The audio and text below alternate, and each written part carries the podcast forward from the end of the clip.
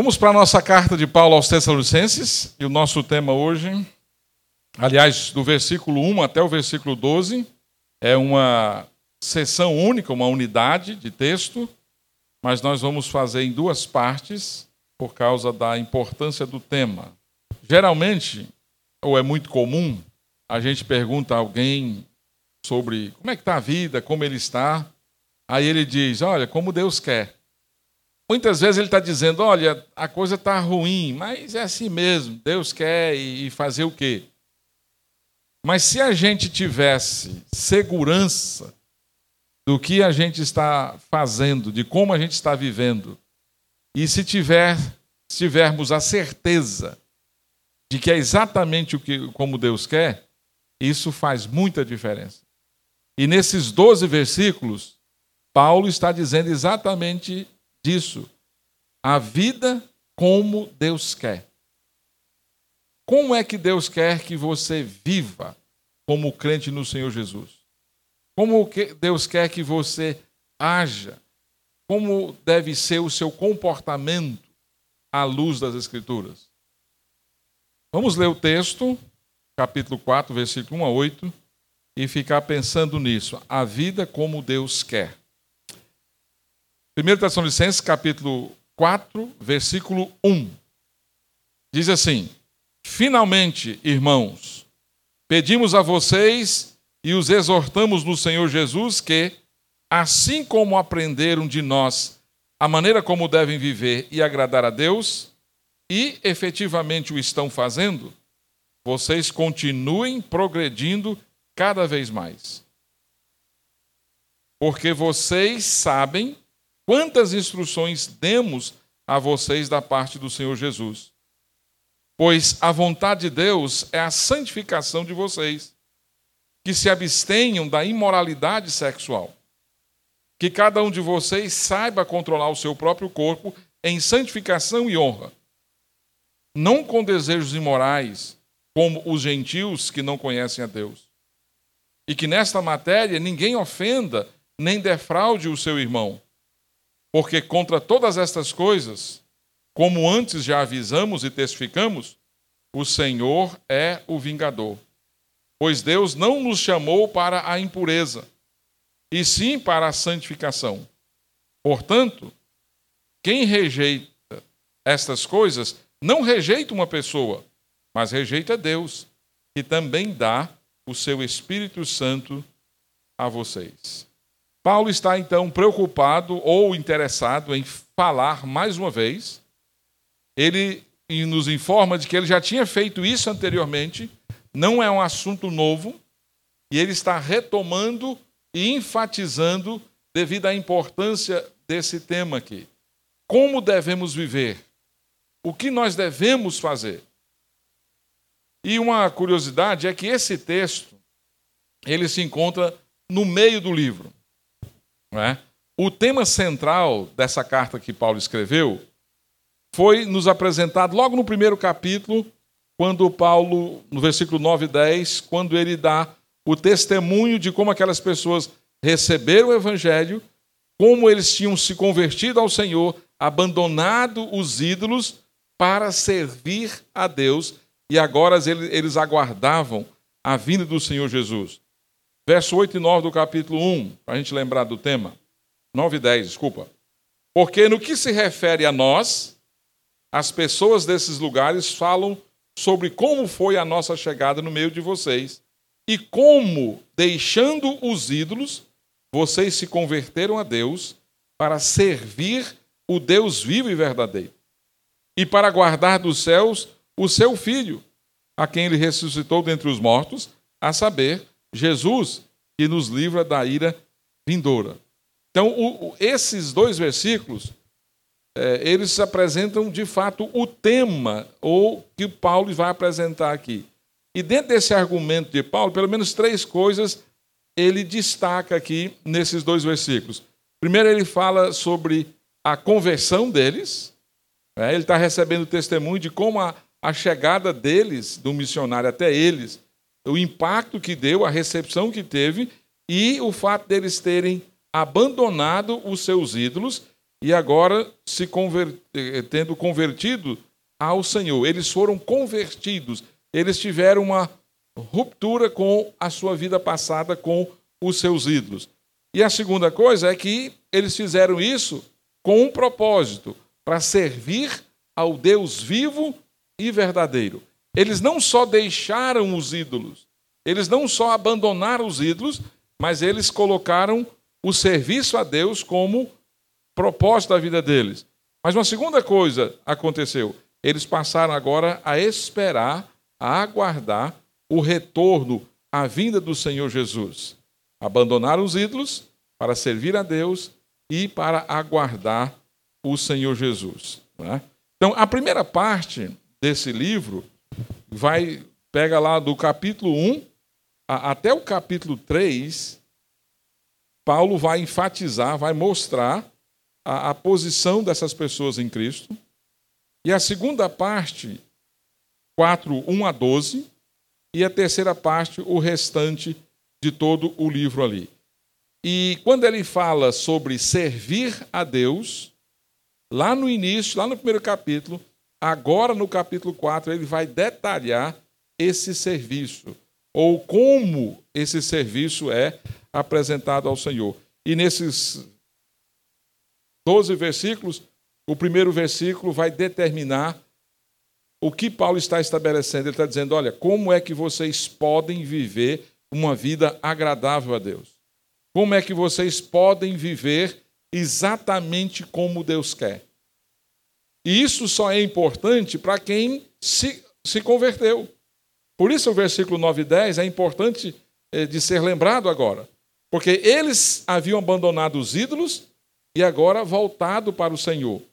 E o Senhor é o Deus verdadeiro, o Deus único para servir. Então, se eles querem servir, ou se eles entenderam esse chamado, agora eles precisam aprender que a vida é para agradar ao Senhor. E a vida como Deus quer, ou viver como Deus quer, é uma vida que seja agradável a Deus. Uma vida que seja compatível com a realidade do Senhor.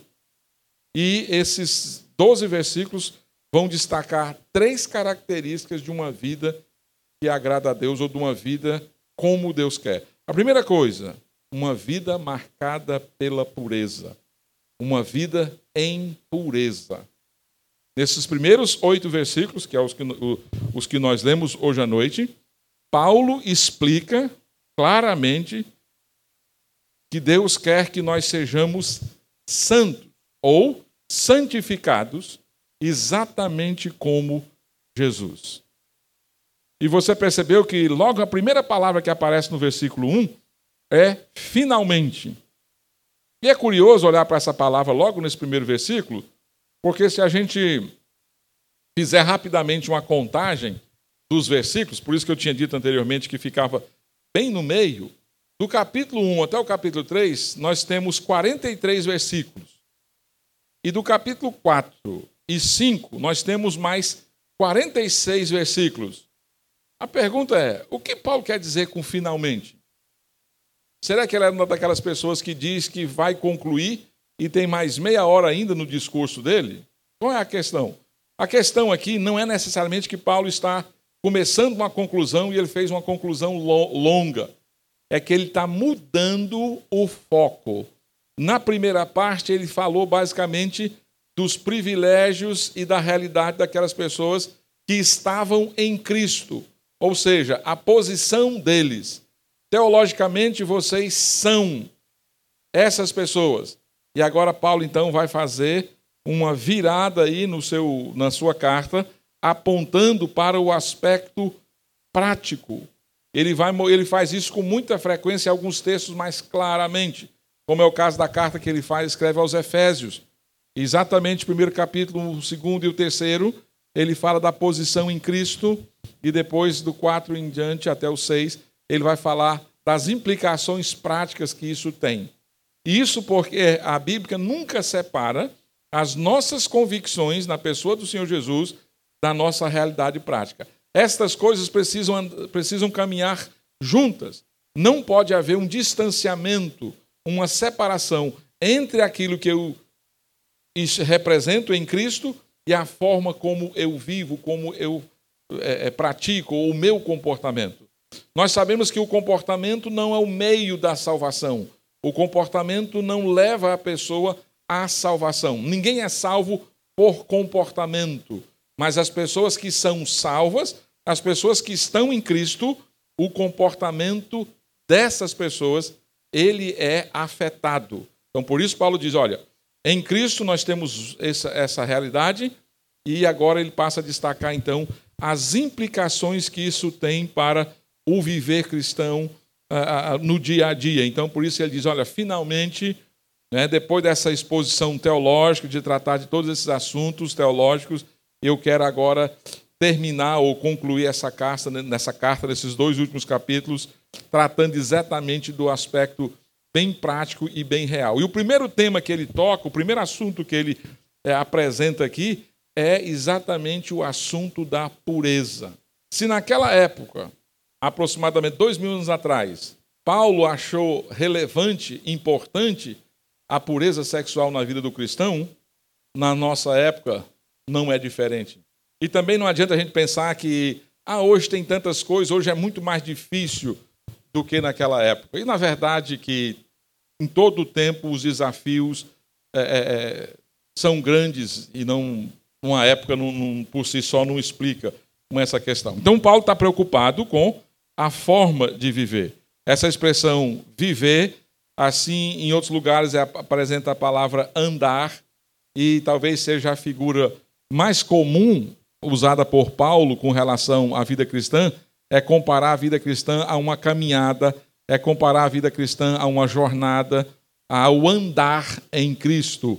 E isso é interessante porque no livro de Atos nós lemos que em algum momento os discípulos, os seguidores de Jesus, é, foram chamados aqueles que seguem o caminho. Então foi chamado o caminho. E é interessante isso porque isso remete realmente à ideia de que a vida cristã se inicia no encontro com o Senhor Jesus, quando nós colocamos fé na pessoa e na obra de Jesus, e ela é uma caminhada, não é uma corrida, é uma caminhada que exige perseverança, que exige realmente determinação para exatamente alcançar aquilo que o Senhor tem estabelecido para nós, que é a nossa identificação com a pessoa do Senhor Jesus Cristo, né? Aquele que realmente é a nossa referência porque o Espírito Santo, que é o agente da Trindade santificador, aquele que realiza a santificação na vida do cristão, ele usa a palavra de Deus para fazer isso, mas o modelo que ele tem é a pessoa de Jesus.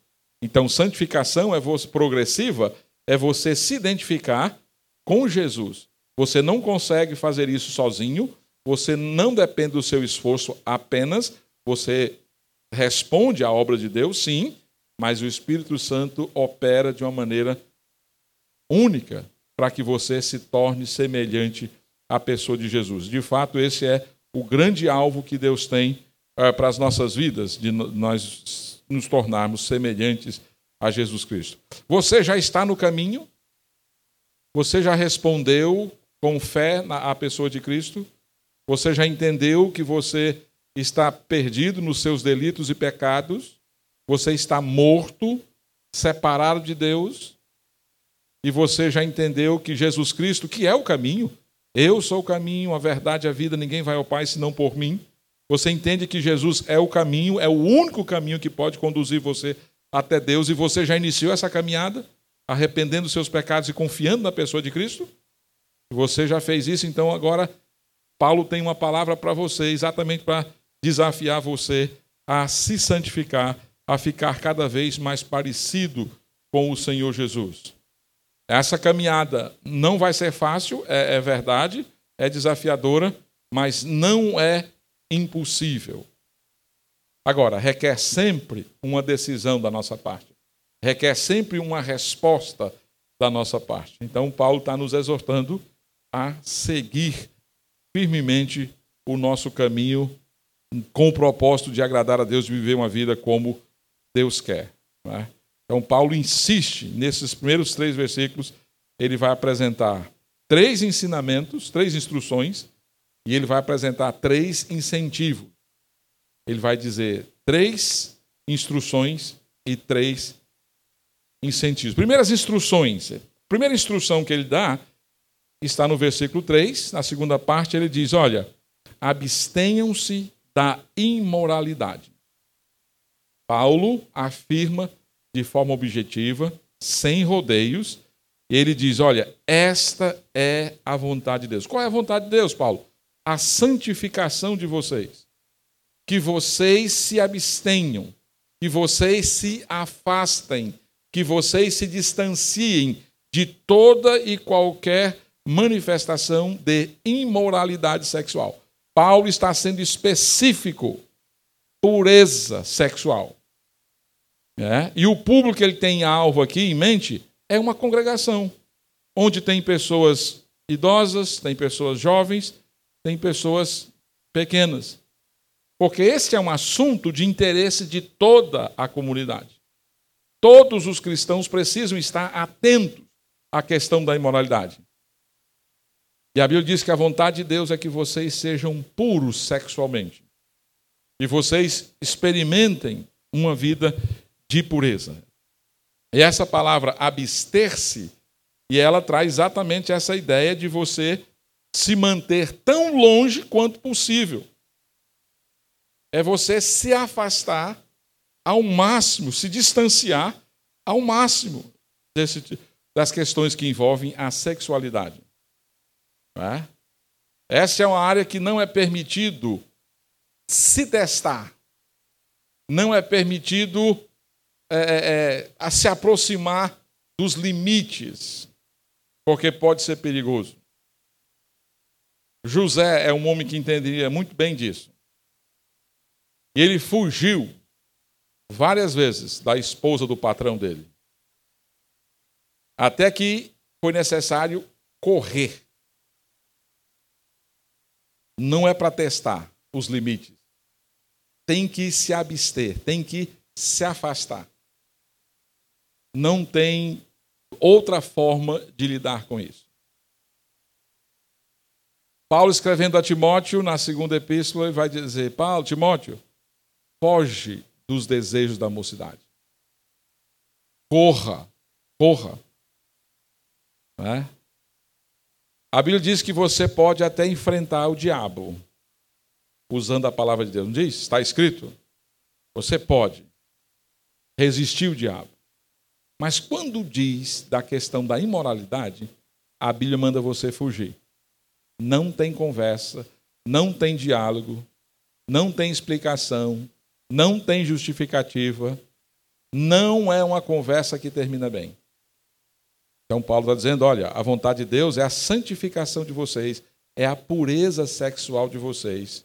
Vocês precisam se abster de toda forma de imoralidade. Qualquer imoralidade vocês devem se afastar. É? É, até onde é o meu limite? Não importa. Não, não se teste, não se permita esse tipo de, de coisa. Mas o que, é que essa frase quer dizer quando Paulo diz? imoralidade sexual. Né? Algumas Bíblias é, simplesmente traz a palavra prostituição. Né?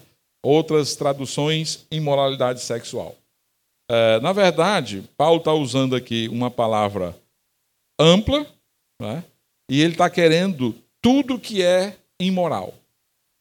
Tudo que sai dentro da moral estabelecida por Deus no que diz respeito à sexualidade, Paulo está dizendo: olha, afasta desse tipo de comportamento. A palavra que ele usou aqui é a palavra porneia, da onde nós temos a palavra pornografia ou pornofonia, e aí várias palavras é, é, decorrentes é, é dessa aqui, dessa palavra porneia, que é uma palavra ampla e, na verdade, ela inclui qualquer manifestação sexual fora do padrão ou do limite chamado casamento. Então, relação sexual antes pré-conjugal entra nessa questão de imoralidade, extraconjugal entra nessa questão de imoralidade, relacionamentos que fogem do padrão homem e mulher entram nessa categoria de imoralidade quer as pessoas gostem ou não, a Bíblia diz. Ah, o pensamento bíblico é este. E as pessoas não precisam acreditar, mas também elas não podem me proibir de acreditar no que as Escrituras diz. A Bíblia diz que qualquer relacionamento que foge do padrão homem e mulher entra nessa categoria de imoralidade sexual. Dentro do compromisso do casamento. Né? Esta é uma instrução para os cristãos. Homens e mulheres que reconheceram Jesus como Senhor e Salvador, que colocaram nele a confiança e têm a perspectiva de que Ele é o Senhor das suas vidas, submetem à direção do Senhor e vivem dessa maneira. É assim que as Escrituras estabelecem. Esse é o padrão. Nos últimos tempos, isso tem ficado muito sério, porque tem sido muito banalizado. Tem, tem sido muito banalizado.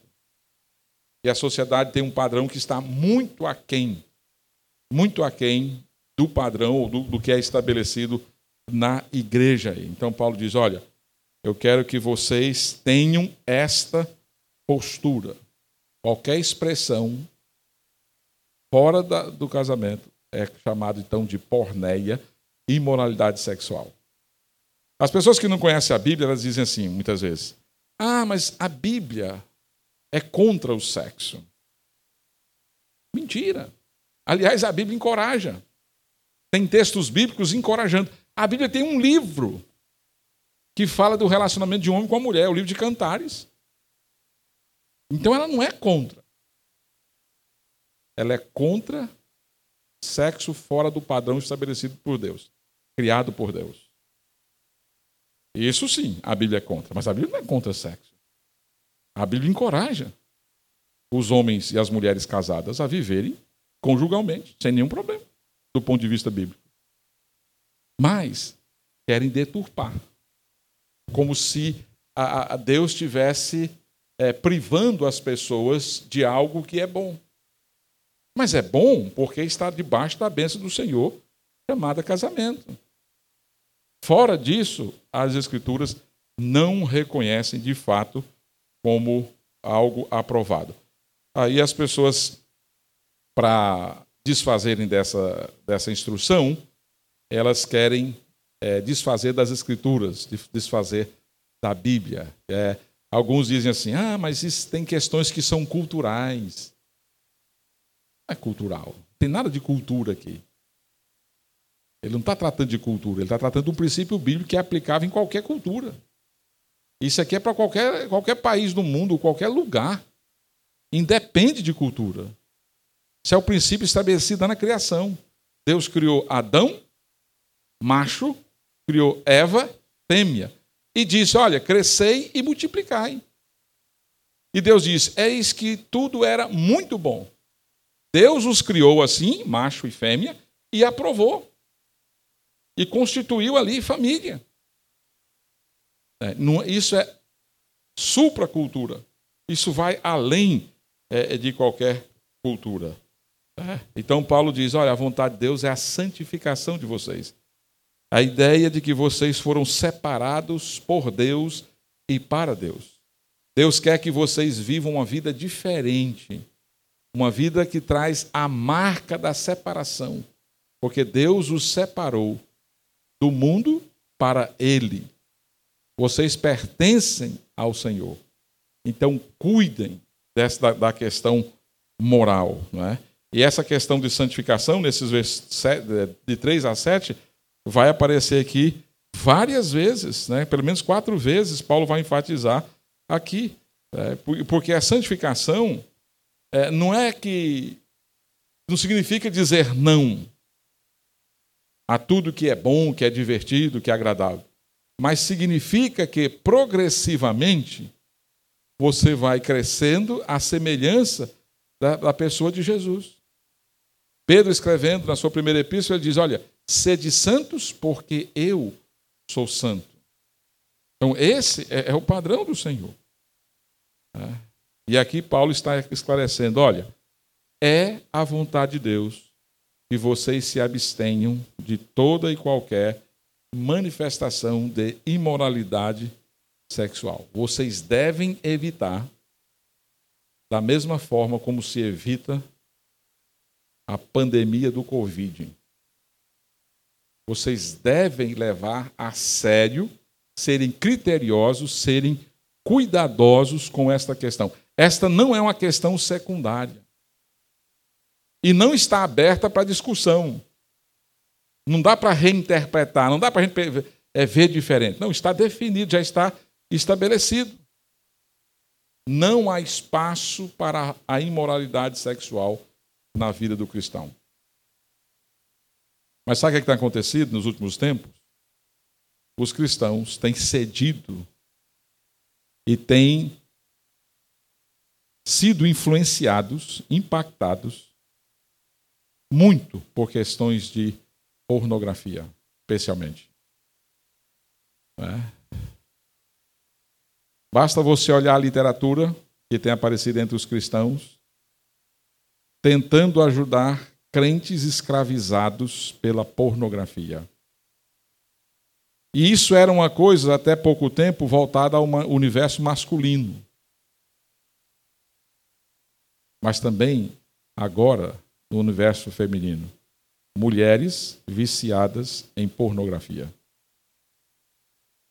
Celular tem sido um veículo, o acesso fácil, pessoal e constante. É? Você tem senha, você usa o seu celular e você não admite que ninguém olhe, porque afinal de contas é uma invasão. Né? Você não tem direito, é a minha privacidade. E as pessoas têm acesso a qualquer tipo. Você é bombardeado. Mas só que muitas vezes as pessoas se tornam escravizadas, se tornam escravas dessas imagens do que elas veem. E não adianta você dar uma olhadinha, ah, deixa eu ver como é que é, só uma vez. Lembra que eu disse? Não tem que testar limite aqui. Não tem que ver nada. Afasta. Tá? Tome medidas. Dê a senha do seu celular para pessoas próximas a você. Não use computador em lugares que as pessoas não possam ver. Se proteja. Cuide de você. Nesses anos, eu tive a oportunidade de conversar com várias pessoas sobre isso. Mas talvez o que mais me chocou foi o desespero de uma mulher casada com um homem viciado em pornografia. Entender, lidar com isso. Como é que você lida com a sua pureza pessoal? Pensamento, olhar. Você que é casado, casada, você que é solteiro ou solteira, namorado ou namorada, como é que você lida com isso? Como é que você encara isso?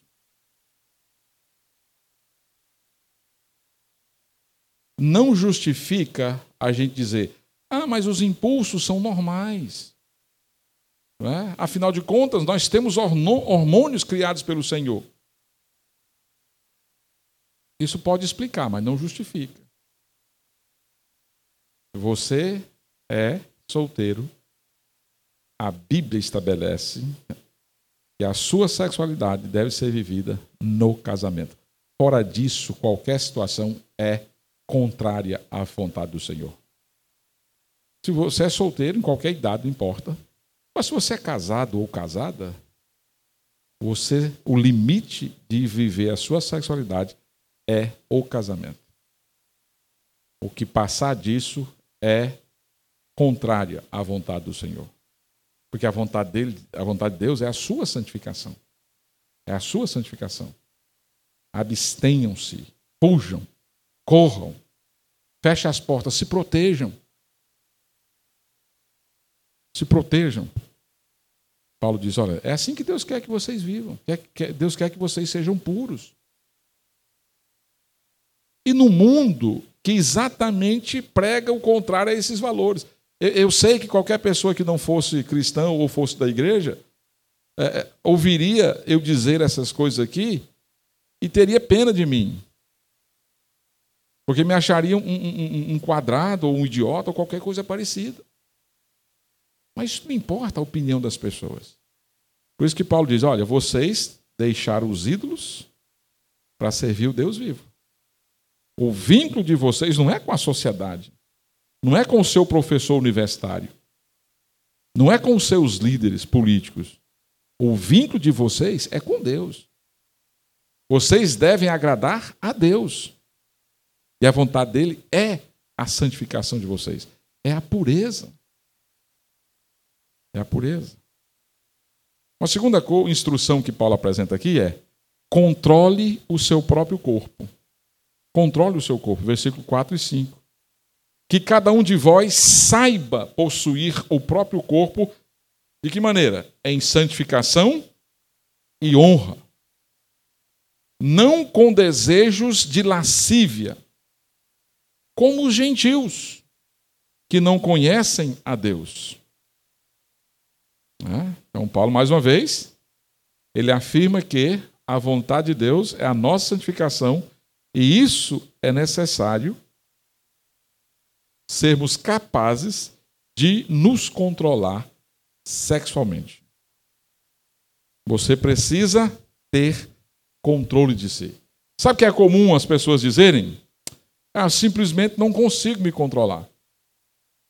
Só que isso não é verdade.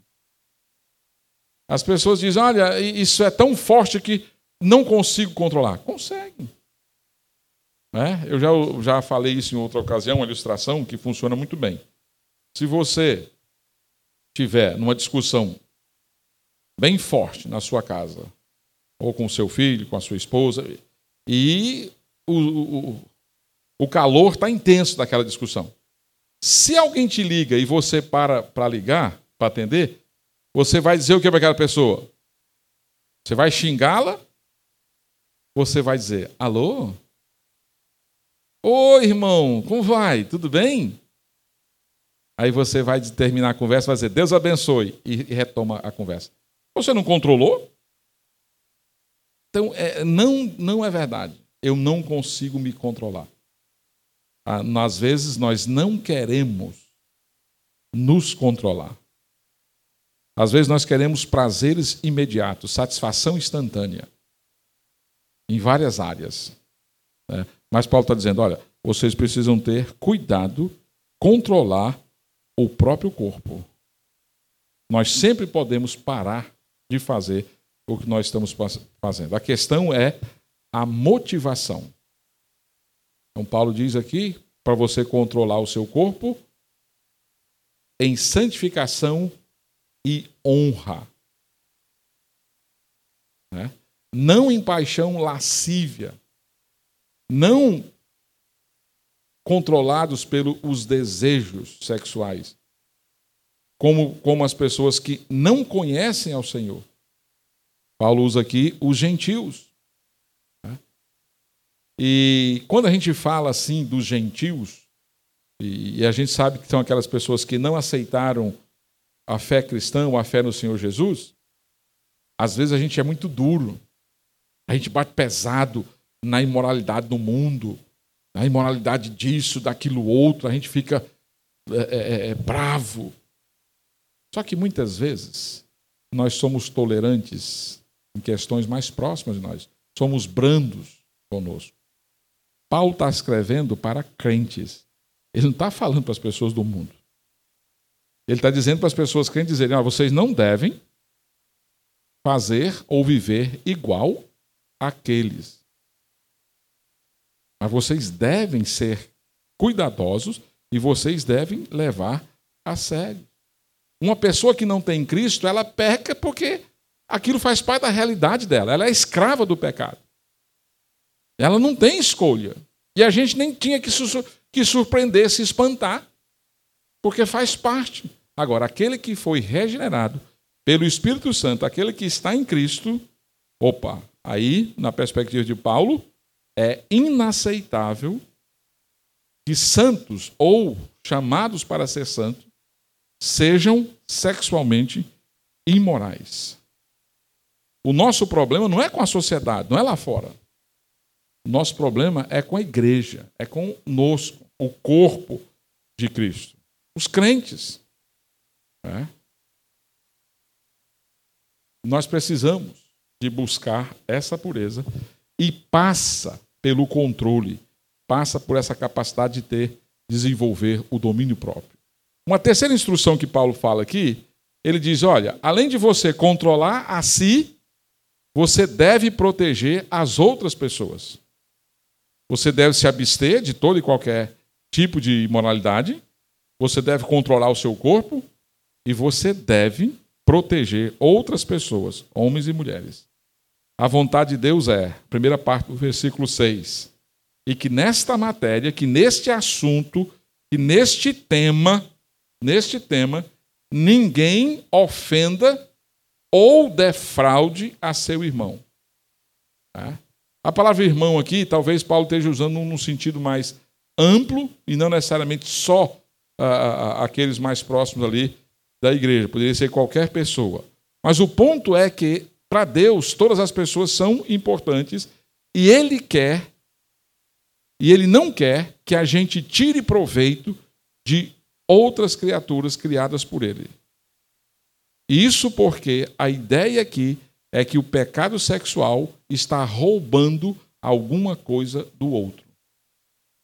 Não defraude o seu irmão.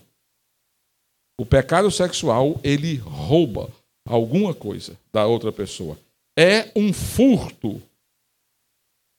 Famílias, homens, mulheres, pais, mães, filhos, são roubados. É? E, e talvez você aceita muito bem não roubar o carro de alguém. Mas Paulo está a mesma ideia para você não roubar, porque o pecado sexual rouba alguma coisa da vida da pessoa ou das pessoas, ou das famílias. Rouba. Então, Paulo está dizendo: olha, se abstenham de qualquer tipo de moralidade, exatamente por causa desse resultado na vida da pessoa. Da pessoa. É. Por isso que a Bíblia fala do vínculo, do compromisso, da aliança conjugal entre as pessoas casadas. E não tem essa história que o coração ninguém manda ou coisa parecida. É. Você foi feito, criado para agradar a Deus. E Deus quer que você viva como Ele quer, protegendo as outras pessoas. Agora, Paulo dá três incentivos. Ele dá três instruções e ele dá três motivos para a gente pensar, para seguir a orientação dele. O primeiro motivo, ele está dizendo: olha, evite o julgamento de Deus. A segunda parte do versículo 6. Abstenha-se da imoralidade sexual. Por quê? Porque o Senhor, contra todas essas coisas, como antes vos avisamos e testificamos claramente, é vingador. Olha só. O que, que Paulo está dizendo aí? Você vai receber do Senhor, do Senhor, a vingança. Né? Então, no tempo que Paulo passou lá na cidade de Tessalônica, quando ele estava lá pregando, instruindo aqueles novos na fé, ele exortou, advertiu, dizendo: olha, vocês devem agora desenvolver, aprender a viver de uma maneira pura diante de Deus. É? E muitos daqueles que chegaram provavelmente trouxeram uma bagagem marcada por imoralidade sexual, é por, por experiências nesse lado aí. E aí Paulo está dizendo: olha, uma advertência: o Senhor é o vingador. A mesma palavra que Paulo usou aqui, ele usou em, primeiros, em Romanos capítulo 3, versículo 4, quando ele diz que Deus instituiu as autoridades para punir. Né? Eles têm poder de punir. Ah, o Deus estabeleceu o Estado e deu autoridade para punir os malfeitores. Né? Lá ele disse: ah, alguém mata ou alguma coisa, o Estado tem essa autoridade. E aí Paulo usa a mesma palavra para dizer: olha, Deus é o vingador. É? Deus é aquele que castiga. Deus vai atuar. E Deus já tem feito isso. No livro de Romanos, capítulo 1, você tem um exemplo, exemplo disso. Ele diz lá que ah, o que se pode conhecer de Deus, a respeito dos atributos de Deus, o poder criador de Deus, você pode conhecer na criação. Mas ele diz que algumas pessoas rejeitaram isso. E ao invés de adorar o Criador, adoraram a criatura. Escolheram outro caminho, e diz a Bíblia que Deus os entregou para uma vida ainda mais de pecado, de escravidão do pecado.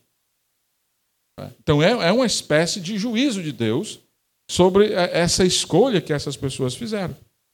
Mas olha, o pecado e moralidade chama o juízo de Deus, disciplina do Senhor. Deus vai acertar as contas conosco. Também, um outro incentivo, Paulo fala de cumprir o chamado de Deus. Verso 7.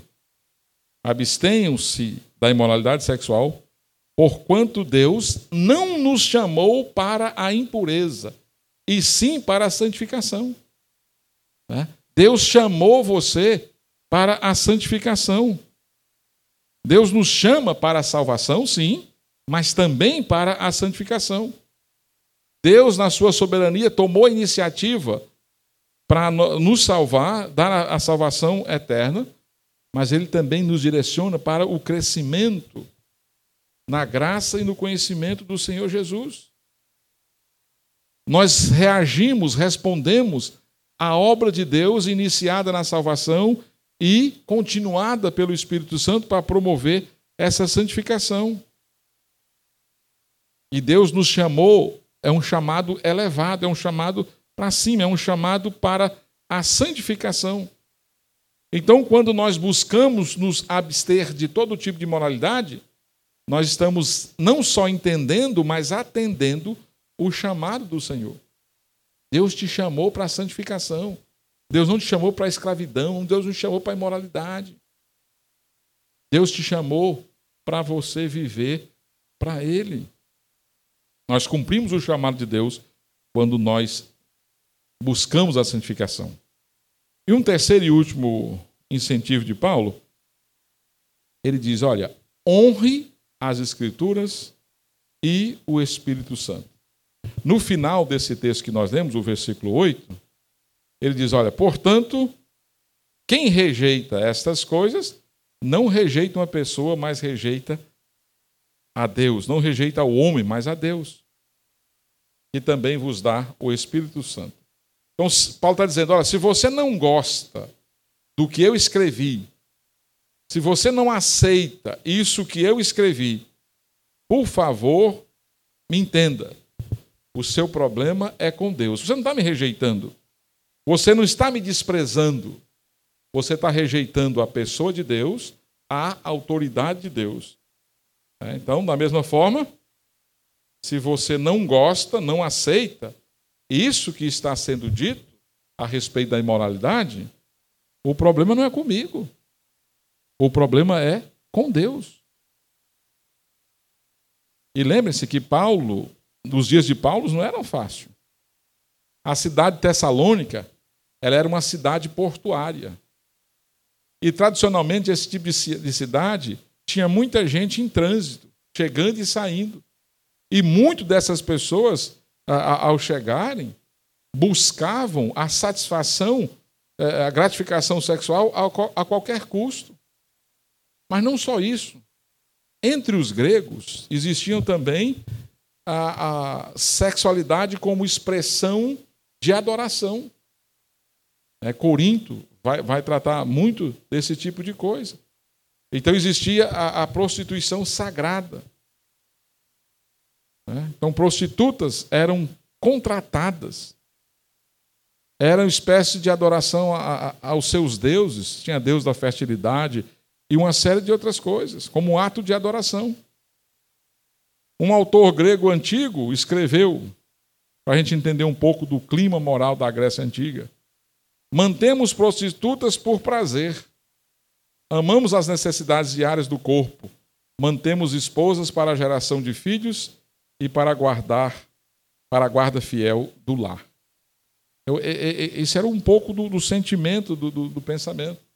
Então, o, o mundo que aquelas pessoas que tinham chegado na igreja era um mundo imoral. Não era gente. Eles não tinham celular com internet, é verdade. Mas tinham uma permissividade, permissividade, um encorajamento, uma aceitação como algo normal. Até como expressão de culto. E no meio disso tudo, Paulo está dizendo: olha, você precisa honrar a Deus. Se você se abstém da imoralidade, você vai honrar a Deus. Agora, se você rejeitar essa minha palavra, você está rejeitando não a mim, mas Deus e o padrão, a autoridade dele. Né? Paulo não endossa nada daquilo que está acontecendo lá na sociedade. E ele é firme em apresentar os valores cristãos, os valores estabelecidos pelo próprio Senhor Jesus. Né?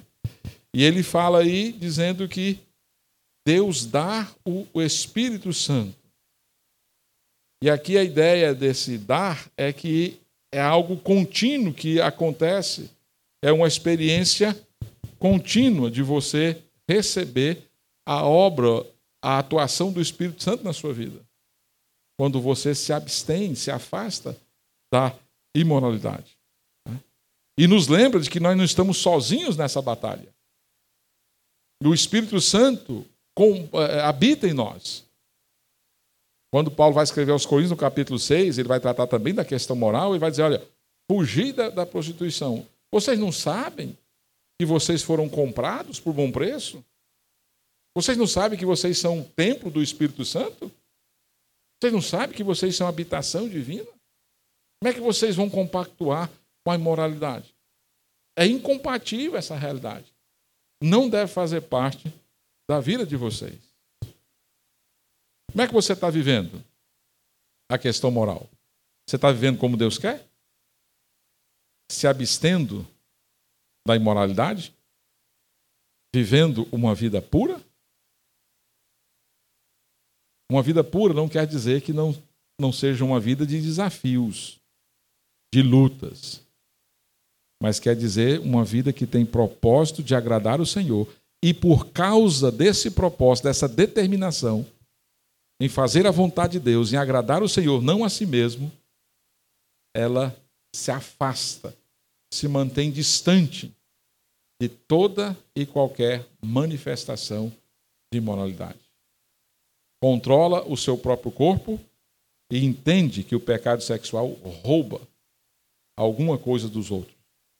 Entende que Deus é vingador desse tipo de, de, de pecado e busca, na dependência do Senhor, honrá-lo com o seu próprio corpo, glorificar o seu corpo, glorificar Deus com o seu próprio corpo, porque foi chamado para pureza e não para impureza.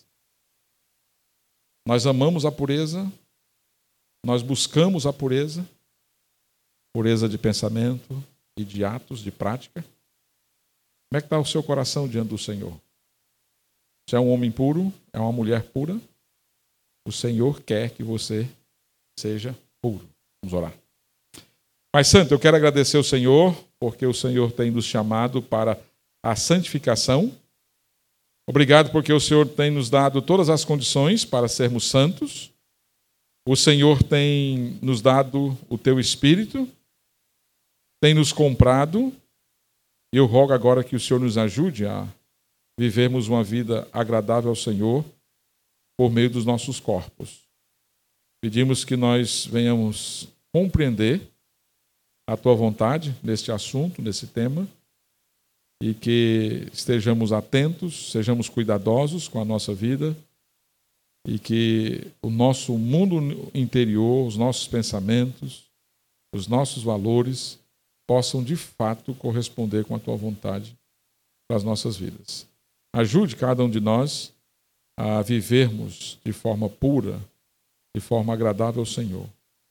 Em nome de Jesus. Amém. Então quero dar a todos boa noite, uma boa semana na graça e na paz do Senhor Jesus.